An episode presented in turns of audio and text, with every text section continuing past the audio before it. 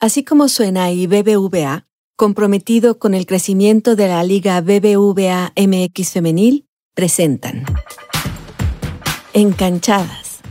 Historias de fútbol femenil que merecen ser escuchadas.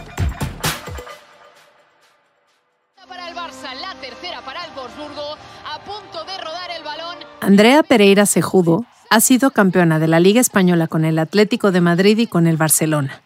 Con las Blaugranas conquistó dos veces la Liga de Campeonas y hoy es campeona de la Liga BBVA MX Femenil con las Águilas del la América.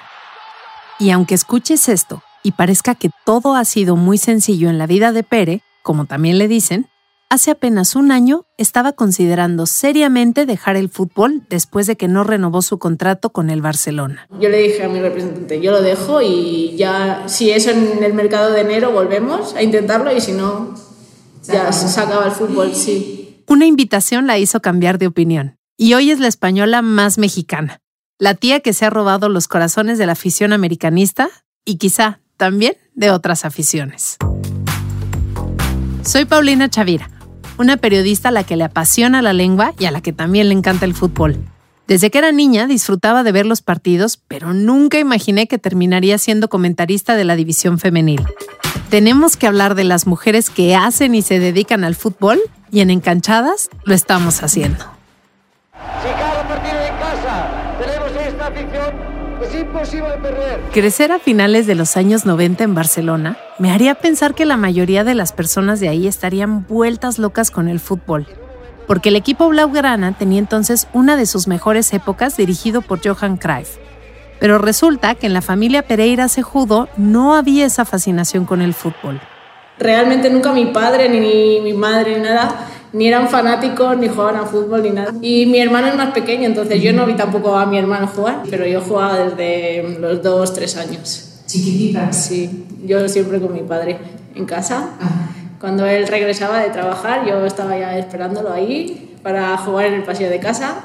Pero sí que hasta los siete o así no me, no sé, no me envalentoné para jugar con chicos y en, en, un equipo. Cuando por fin se animó, empezó a jugar en su escuela. Yo era de las primeras o la primera en, en mi colegio, luego sí es cierto que hicimos un equipo de fútbol de chicas y eso, pero al principio solo estaba yo. ¿Solo estabas tú y jugabas con otros chicos? sí, con chicos, con los de mi clase. Tanto su familia como sus compañeros siempre la apoyaron, incluso en su escuela. Yo iba a un colegio de monjas las monjas también. O sea, no he tenido nunca ningún problema. Yo creo también porque veían que lo hacía bien. Claro, sí. Y era como, wow, la niña, ¿no? Wow, la niña, ¿no? Cuando jugaba partidos, pues eso, eh, contra otros colegios era la niña. Y yo a veces eso me, me dolía porque era, ¿por qué me estás mirando a mí? O sea, mira al equipo, no, no me hables, no hables de la niña, ¿no? De, pero bueno, al final, pues eso, destacaba porque eso, era niña y veían que lo hacías igual o mejor que que los chicos y entonces pues era como siempre destacar, ¿no? Que era lo que no me gustaba a mí de... ¿No te gustaba no, Yo que soy muy tímida, o sea, parece que no, pero yo soy muy tímida. Tan tímida que como no quería que ni sus papás ni nadie la viera jugar, prefería no meterse al fútbol. Pero lo superó y además de entrenar en la escuela, se metió al español de Barcelona. Estaba en las categorías inferiores ahí y además en su escuela. Aunque cuando tenía 12 años y entró a la secundaria, o la ESO, como le dicen en España, hubo muchos cambios en su vida. Por eso Paqui, la mamá de Andrea, encontraba explicación en que Pere fuera tanto al baño y hubiera bajado de peso. Seguro eran los nervios por el cambio de primaria a secundaria y la pubertad las que lo provocaban. Mi madre, de hecho, escribió una nota en la agenda a la profesora, pues diciéndole, si Andrea os pide ir al lavabo, dejarla porque está nerviosa, bla, bla, bla. Como Andrea iba casi cada media hora al baño, su mamá la llevó a un centro de salud.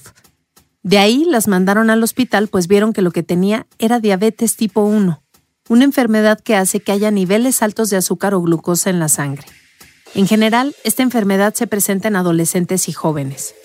Hacer pipí con frecuencia es uno de los síntomas, pero también tener mucha sed, bajar de peso o tener la piel muy seca. ¿Qué pensó Andrea cuando recibió este diagnóstico? Era como, ok, diabetes, eh, me pincho, como y ya está. Y fue luego con los años cuando entendí que la diabetes no es solo pincharse y ya está, sino que tiene muchos problemas detrás. Es algo que no se ve, es una enfermedad que dices, no, está bien. Y yo creo que también, pues eso, la falta de información, de saber, era como, no, yo estoy bien, soy diabética, pero no, ¿qué, ¿qué, le pasa? ¿Qué, mira, ¿me ves algo diferente? No. Reconoce que entonces no había mucha información. No conocía tampoco a nadie que tuviera diabetes tipo 1.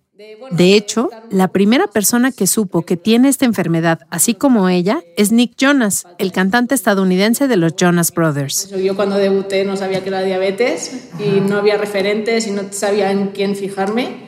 Y ahora es un poco, pues, gracias a las redes sociales y todo eso, pues ha cambiado y para algunas cosas va para bien. Quizá por eso ella misma siempre ha hablado abiertamente de que tiene diabetes pues quiere que otras personas sepan que con los cuidados adecuados puedes hacer lo que quieras, como ser futbolista profesional. Y precisamente, ¿qué hace ella como una futbolista profesional que tiene diabetes tipo 1? Yo el día que no hago deporte lo noto mucho, que mi, mi azúcar sube mucho, sí, y entonces pues bueno, eh, sobre todo la alimentación, yo dejé los hidratos de carbono, la baso básicamente en proteínas y, y grasas y me ha ayudado mucho. O sea, yo llegué a 9 o ahora, eh, 9, 8, 7. Lo normal está en 5,5 o así y yo mm, ahora estoy en 6. Entonces, sí. Pero fue todo a raíz de, pues eso, informarme, de ver, experimentar y al final yo creo que, pues eso, reducir hidratos de carbono me ha ayudado mucho. Prefiero estar regular en mi azúcar que no estar peleándome con los picos de azúcar para arriba y para abajo, porque ni me, ni me beneficia a corto plazo ni en el largo plazo. Entonces, es algo a lo que el cuerpo al final yo creo que se adapta a todo lo que le, a todo lo que le eches. Tener diabetes tipo 1 no es, como puedes ver, algo que detenga a Andrea. De hecho, nada la ha detenido. Como te decía, desde los 12 años jugó en las categorías menores del Español de Barcelona y ahí debutó en la primera división cuando tenía 18 años. Con las blanquiazules ganó la Copa de la Reina y fue la capitana del equipo en la temporada 2015-2016. Ese fue un gran año para ella, pues la convocaron por primera vez a la selección española, en la que se había convertido en una integrante asidua, pero de eso hablaremos más adelante. Ese último año en el español fue complicado, pues le pagaban poco. Entonces estudiaba Administración de Empresas en la Universidad de Barcelona y hacía prácticas profesionales para conseguir más dinero. Aunque otros equipos la buscaban, ella no se imaginaba lejos de casa. Pero en 2016 la contactó un equipo que empezaba a invertir seriamente en su plantilla femenil, el Atlético de Madrid. Y claro, ahí ya pues ya tenía mi sueldo, ya tenía eh, un entrenador, un preparador físico. Yo empecé a pichar el gimnasio, pero claro, esto ya son con 23 años. Y a partir de ahí ya fue cuando puedo vivir de esto. A ver, no es vivir de lujo, pero no dependo de mis padres para, papá, dame dinero que me voy a comer. Sí, y estuvo bueno. Acabó la carrera en Administración y Dirección de Empresas en la Universidad Autónoma de Madrid. Y su sueño, cuando deje de ser futbolista, es ejercer una de sus carreras universitarias. Pero me encantaría invertirme, eh, meterme en un, en un negocio, en algo mío, o sea, en llevar una empresa, en llevar algo, en lo que yo fuese la, la que mandase, la que hiciese todo. Algo de deporte, sí, algo de fútbol, algo de, de deporte, no sé. He pensado mucho en dirección deportiva, me, me gusta mucho, representante, pero bueno, si no un negocio así me vendría bien. Y te digo una de sus carreras porque también está estudiando Derecho en línea en la Universidad Huberta de Cataluña. Yo de pequeña decía, quiero ser abogado de los pobres. Empezó a estudiarla cuando estaba en Madrid, en su segundo y último torneo con las colchoneras, y se la ha llevado tranquila, pues ya solo le quedan cuatro materias para graduarse. Pero volvamos al fútbol y a su paso por el Atlético de Madrid. Fue con las rojiblancas que la dirigió Ángel Villacampa. Sí, el actual director técnico de la América y quien digamos que la trajo a México. En esos dos años en los que estuvo en el Atlético conoció a personas que se volvieron clave en su futuro, que hoy es presente, y también conoció las victorias, pues las colchoneras fueron campeonas de la liga y si en alguien confiaba Villacampa para ser defensa central, era en Andrea. Para mí fue algo súper bonito porque era el equipo, que éramos el Atlético de Madrid, o sea, nosotras a nivel individual quizás no estábamos por encima, ¿no? Pero creo que como equipo jugábamos mucho mejor contra pues las individualidades, los fichajes y eso. Y se vivió, pues era todo muy parejo, o sea, si fallabas tú, estaba ya ahí que sabías que perdías la liga, entonces fue como muy parejo y creo que fue de las ligas, tanto la primera como la segunda, de las ligas más, más bonitas y que más me han emocionado a mí porque fue eso, eh, todo el año peleando y sabiendo que no se podía fallar. Entonces, la rivalidad del Atlético de Madrid era con el Barça, que llevaba ya un par de temporadas haciendo grandes contrataciones. Así que Andrea se sorprendió en serio cuando su agente le contó que las Blaugranas querían ficharla. Bueno, eh, yo encantada porque la verdad que vivir en casa para mí ha sido siempre mi, mi prioridad.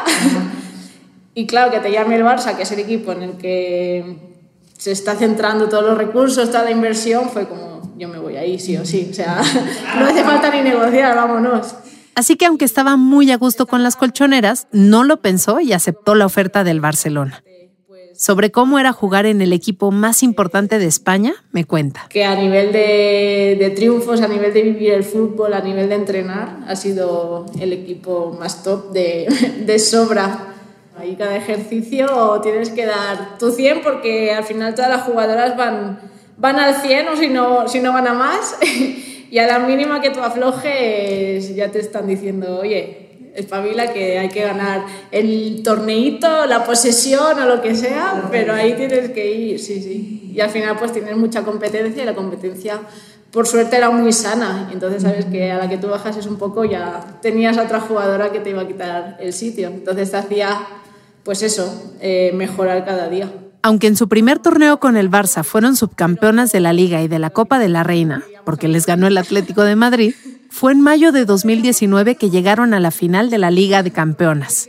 También perdieron ante el Lyon y sobre esa derrota dice. Pecamos un poco de, de inexpertas, ¿no? Al final eh, creíamos que, bueno, en el vídeo el Olympique de Lyon no parecía tan rápido, pero luego en el campo era como, wow, vamos a la delantera por aquí, la extremo y yo, pero yo creo que al final eso es lo bueno de jugar contra estos equipos, ¿no? Que te dijimos, este es el tope donde hay que llegar, aquí hay que llegar si quieres conseguir lo que han conseguido ellos, vamos a pelear por ello. Entonces fue lo de, ok, perdimos 4-1, pero es que la siguiente la vamos a ganar. ¿Sabes qué es lo mejor de la creación de la Liga BBVA MX Femenil? Pues además de que exista esta oportunidad para las jugadoras, es que la gente empieza a seguirlas y a reconocer su talento. Hoy en día, la Liga BBVA MX Femenil tiene en Facebook más de un millón de seguidores y un alcance de 45 millones. ¿Qué tal? Claro que esto se debe al talento, pero también a los medios y patrocinadores como BBVA, que han hecho todo por ponerla en el mapa. Cuando el Barcelona ya había avisado y pone el primero para su equipo. Barça le está ganando al minuto de juego al Chelsea. Dos años después, en mayo de 2021, el Barça llegó de nuevo a la final de la Liga de Campeonas, solo que esta vez se enfrentó al Chelsea. Ese fue el primer partido de fútbol que comenté, y no puedo negar mi emoción con la victoria aplastante del Barcelona 4 a 0. Andrea no pudo jugar ese partido porque en la semifinal recibió dos tarjetas amarillas. Los triunfos, a base de esfuerzo y mucho talento, se hicieron frecuentes en el conjunto Blaugrana. ¿Qué piensa? ¿Qué se dice a sí misma una jugadora culé? Nunca he pensado, y yo creo que la gente nunca ha pensado que yo no mereciese estar en el Barça, sino es, o sea, jugadora del Barça. Al final tú sabes lo que hay ahí. O sea, hay jugadoras que siempre y yo siempre he sido como perfil bajo, ¿no? Perfil de, bueno, cumplo, ¿no? Y ahí estoy. Y yo creo que llegó un momento en el que dije, pero tú sabes con quién estás jugando, tú sabes todo lo que has jugado, todo lo que has ganado. Y yo creo que como lo vives tan intensamente todo el día a día que no piensas, es como, oye, que yo he ganado esto, yo he ganado lo otro, yo he ganado... Digo, y eso seguramente mucha gente, nadie apostaría por mí en que yo fuese a ganar eso. Bueno, al final yo creo que lo de ganar o no es lo de menos, pero vivir las experiencias que, que has vivido, que cualquier jugadora yo creo que pagaría por eso, y que tú seas consciente de, oye, lo has vivido tú, es como, wow. Pero como ya nos decía, la competencia era súper fuerte en el Barça. Así, cuando le empezó a doler la rodilla izquierda, sus alarmas se encendieron. La revisaron, le hicieron estudios y no había una lesión como tal, pero Andrea no se sentía bien. Era un dolor que, mm, sí, en la rodilla, como si me metiesen ahí un clavo y yo, eran 10 minutos andando y ya no podía. Y estuve así un año, bueno, de hecho vine aquí Ajá. y seguía, no con tanto dolor, pero sí que con esas molestias y claro, al final el hecho de no poder ni andar 10 minutos era como... Yo cada mañana me levantaba como a ver mi rodilla. Sí, y, ¿Y lo- y qué- mentalmente muy mal. Yo ahí perdí la titularidad, perdí todo, o sea, no mi 100% bajó al 20% porque no podía, no podía más y al final en un Barça no te permiten dar menos del 100 y entonces pues, ya el año siguiente me dijeron eh, necesitamos fichas y una de las fichas que necesitamos para nuevas jugadoras es la tuya. Y yo dije, pues bueno, pues ni me voy a pelear, ya veremos qué pasa, pero bueno, sí que fue, mm, creo que fue lo peor que me ha pasado en el fútbol. Creo que ha sido mi, no sé, como mi, mi periodo más difícil, porque yo lo pasé muy mal. Andrea estaba muy triste por haber sido recortada del Barcelona, pero tenía que enfocarse en su rodilla. Fue con un preparador físico que le ayudó a disminuir ese dolor y a fortalecerla. Entonces pensó en retirarse del fútbol, pero recibió la llamada de su exentrenador en el Atlético de Madrid, Ángel Villacampa, quien estaba llegando a México como director técnico del América en una estrategia de la que Claudia Carrión, la directora deportiva azul crema, nos platicó en el episodio 10 de Encanchadas. Pues Villa, como le dice Andrea, empezó a reunir algunas de sus jugadoras colchoneras, Aureli Andrea Falcón y a Pere. ¿Qué sabía ella de la Liga Mexicana? Bueno, yo vine por Caz y por Villa, que fueron los que me dijeron, vente. Y yo, ya, pero esto como... va?". es que era eso, era como... Claro, yo no salgo ni, ni de mi casa, voy a irme a México. yo al principio dije, no, no, no, yo a México no, no me voy. Pero claro, era eso, pues el hecho de lo que hemos dicho antes, ¿no? Al final es el fútbol, o sea, ¿yo qué hago sin fútbol? Y ya bueno, pues sabiendo que estaba Villa, que estaba Casi, pues ya dije, venga, vamos a firmar, vamos a intentar. Pero yo en verano me vuelvo, ¿eh? Yo, yo un año y ya está, ¿eh? Último minuto. Balón peligroso. ¡Gol!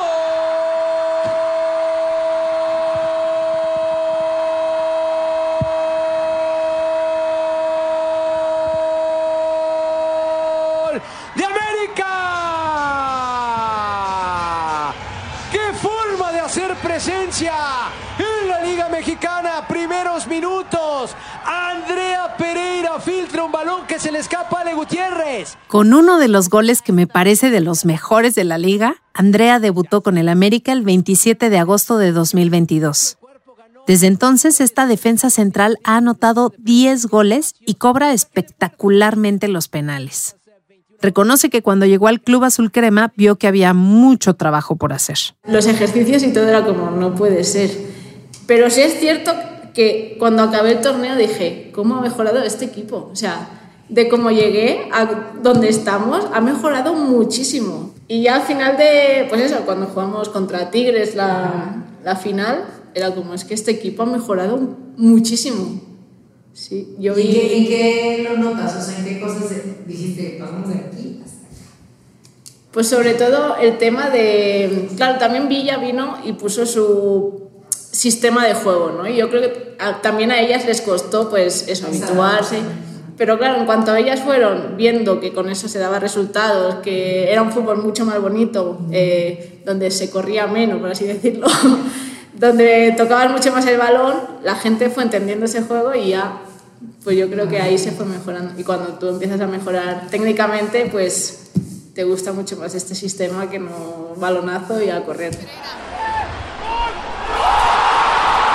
Andrea es un elemento clave del esquema de Villacampa, que llevó de nuevo a la América a una final, luego de cuatro años de no conseguirlo. Y el siguiente torneo, las Azul Cremas fueron campeonas por segunda ocasión en la Liga BBVA MX Femenil. No solo eso, actualmente América es uno de los dos equipos más fuertes, y no dudo que estará peleando su bicampeonato en noviembre.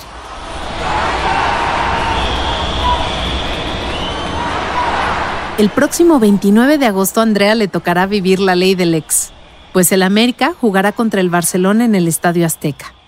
¿Cómo se siente de reencontrarse con su antiguo equipo? Me hace ilusión, pero no es algo... Yo creo que estoy tan cómoda aquí que no es algo que digas, ay, vamos, qué nervios, que... No, es algo como, bueno, voy a jugar contra mis compañeras, está muy bien, vas a jugar contra el Barça, pero estoy tan bien aquí que es, no he hecho nada de menos de allí, ¿no? Que claro que me encantaría volver a jugar en el Barça y eso, pero no lo he hecho tanto de menos como yo cuando, como cuando yo salí, yo creo. Que yo dije, ¿y el Barça ahora qué? Pero sí, hay vida después del Barça. y vaya que hubo vida. Un año después de que llegó a México, el balance parece positivo. La verdad que me sorprendió para bien, eh, muy diferente a Europa, eso sí tengo que decirlo. Pero... muy diferente qué? Uf. Eh, la cultura, las calles, las carreteras, la gente tan radical, o sea, la gente es o te quiero o te odio. y, pero bueno, al final, a ver, es que me, me, aceptaron muy bien, o sea, las compañeras me han tratado como si me conociesen. Creo que también el hecho de tener el grupo que tengo, ¿no? Ya no solo el equipo, sino mi grupo de amigas, por así decirlo, creo que me han tratado genial y bueno, al final es mi familia mexicana, ¿no?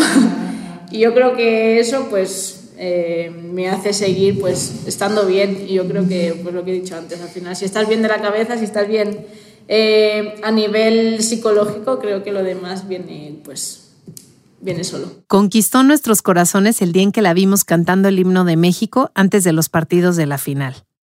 Cuando se le preguntó por qué lo cantaba, esto respondió. Por respeto al país, por respeto a donde estoy jugando, por cómo me han tratado, así que simplemente una muestra de agradecimiento y bueno, como España además no tiene himno, pues un nuevo himno, para cantar. Así que como se dice, Andrea, hermana, ya eres mexicana. Y esperamos seguir viendo más de ese fútbol espectacular que nos regalas.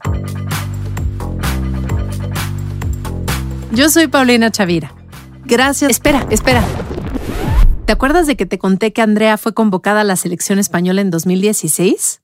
Bueno, pues se volvió jugadora asidua de la Roja a partir de que Jorge Vilda, el actual director técnico de la Absoluta, tomó las riendas del grupo. Y ya a partir de ahí ya iba cada año. Ajá. Y siempre confió en mí. En septiembre de 2022, Andrea y otras 14 futbolistas españolas enviaron un correo a la Federación Española de Fútbol para pedirle que mejorara las condiciones de trabajo como un cuerpo técnico más profesional, que se planearan mejor los entrenamientos, ya que muchas se lesionaban ahí, y si no hacían caso a sus exigencias, no querían ser convocadas a la selección.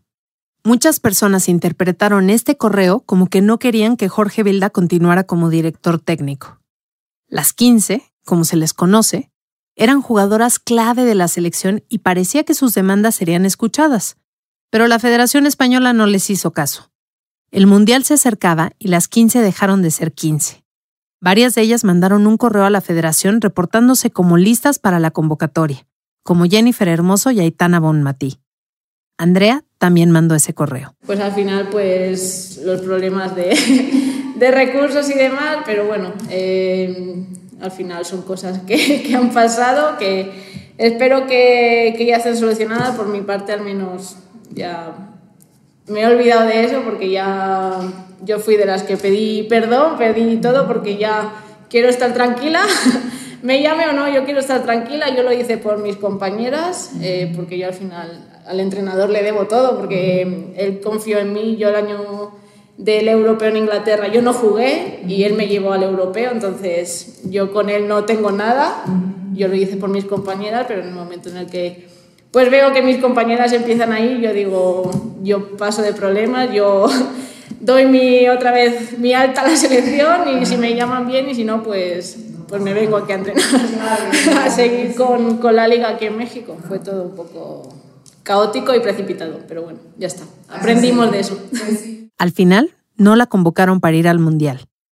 Dice que son cosas del fútbol, pero me doy cuenta de que a ella le hubiera gustado estar ahí ha visto los resúmenes y así ve a su selección. Espero que para más adelante, ya cuando estén pues habituadas, puedan sacar mejores resultados o por lo menos seguir ganando.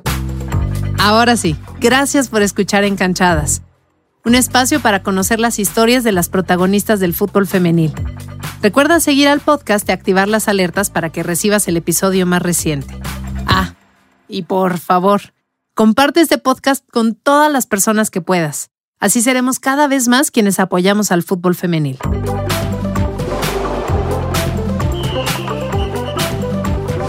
Así como suena y BBVA, comprometido con el crecimiento de la Liga BBVA MX Femenil, presentaron Encanchadas, historias de fútbol femenil que merecen ser escuchadas. Dirección y voz Paulina Chavira. Producción Giselle Ibarra, coordinación de producción Rosana Díaz. Asistencia en la producción Aranza Bustamante. La coordinación editorial es de María Scherer y Carlos Puch. El diseño sonoro y edición de Hugo Santos Quevedo. La música, Patricio Mijares.